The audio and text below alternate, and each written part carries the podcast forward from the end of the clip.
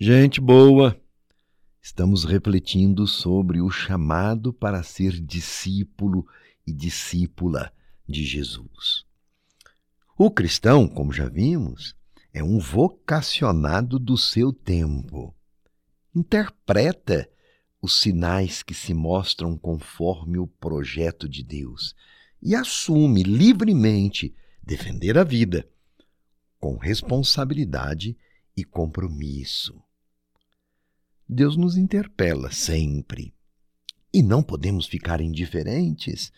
Não podemos ficar indiferentes à vida presente, não podemos ficar indiferentes à Sua vontade que se manifesta em nossas circunstâncias, e isto para que todos tenham vida e vida em abundância.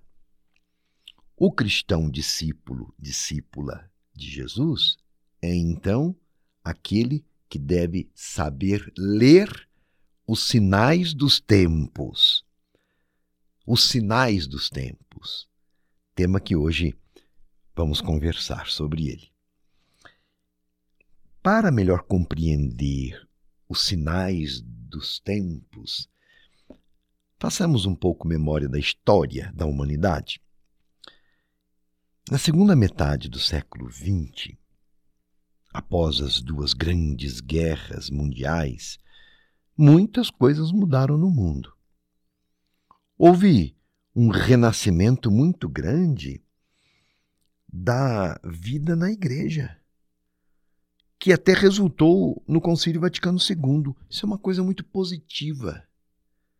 Devido aos grandes sofrimentos, todo cristão foi chamado a uma resposta mais firme à sua fé.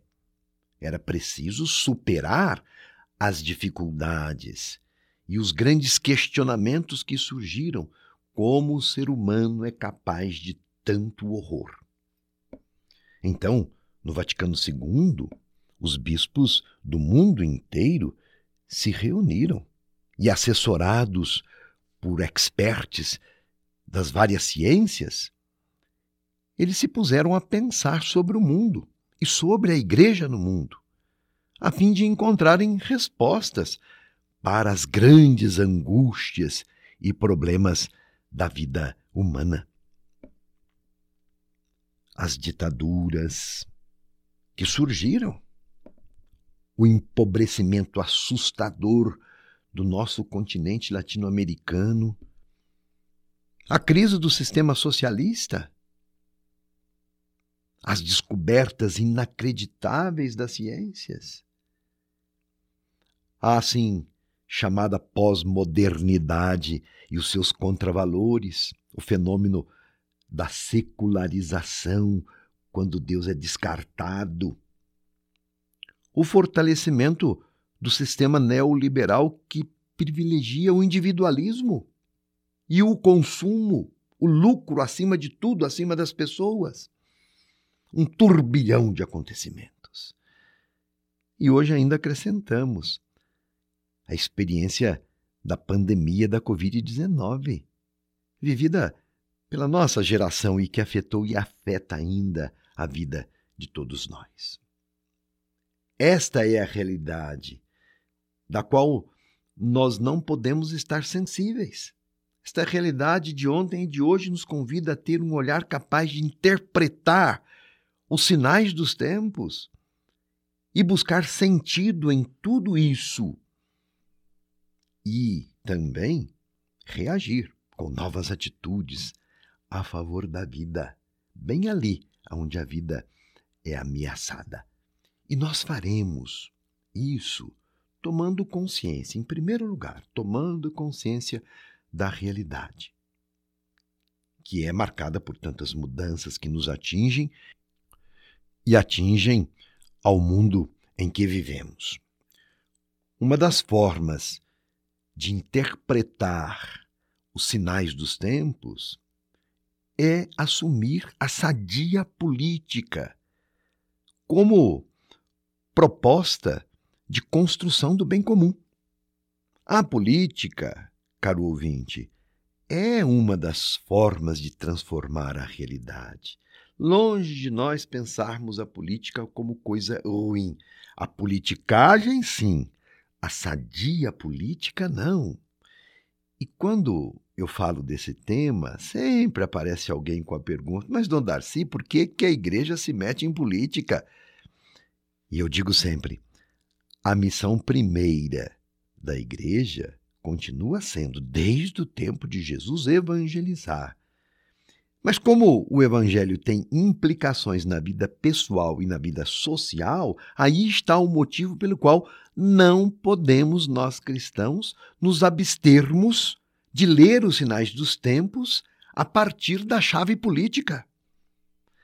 A igreja é comprometida com a política, sim, no sentido amplo do termo, porque política tem a ver com a paz, com a justiça, com o cuidado da vida, da vida em uma cidade, de um povo inteiro, da humanidade. A partir do Evangelho, então a igreja desenvolveu, ao longo dos seus mais de dois mil anos de história, uma orientação ética que propõe um jeito de agir no mundo e também desenvolveu uma doutrina social que pensa a sociedade como um todo, no exercício da justiça, da verdade, do direito, na busca da paz.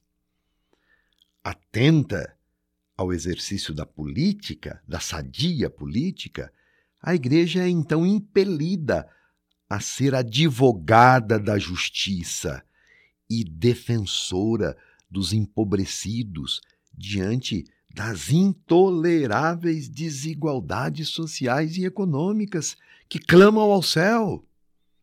A igreja deseja a mobilização de todos, independente até da sua profissão religiosa, mas de todos os homens e mulheres de boa vontade, independente de partidos políticos, em vista de uma convivência pacífica, fraterna e solidária.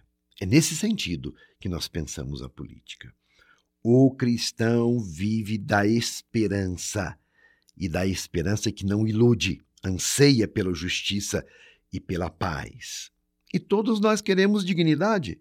Por isso, sonhamos que aconteça a necessária renovação, quem não quer que este momento de crise política e social que nós atravessamos no nosso Brasil seja superado por um novo encantamento político que vise o bem comum, a pessoa acima do lucro?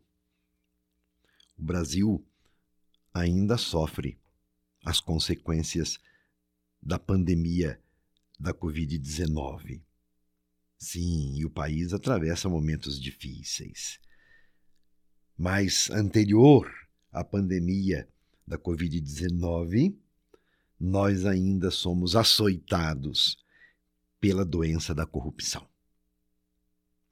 E temos uma oportunidade de renovar as coisas. As eleições estão aí. Eleição é um exercício sadio da política, porque somos cidadãos. Somos chamados nas eleições ao exercício do poder do voto. E precisa ser este momento um momento importante para as sonhadas mudanças. E devemos, enquanto cristãos e cidadãos que somos, nos organizar para viver as eleições de um jeito comprometido, para escolher candidatos ou candidatas que tenham valores em suas vidas, que tenham um passado digno e que sejam comprometidos com o bem comum. A fé cristã autêntica, nos diz o Papa Francisco, nunca é cômoda e nem individualista, não é para pensar em si, é para pensar no bem comum. Então a fé comporta sempre um desejo de mudar o mundo, de transmitir valores, de deixar a terra um pouco melhor depois da nossa passagem por ela. Assim nos ensina o Papa Francisco. Palavras de sabedoria. Vamos pensar nisso? É tempo de pensar nisso.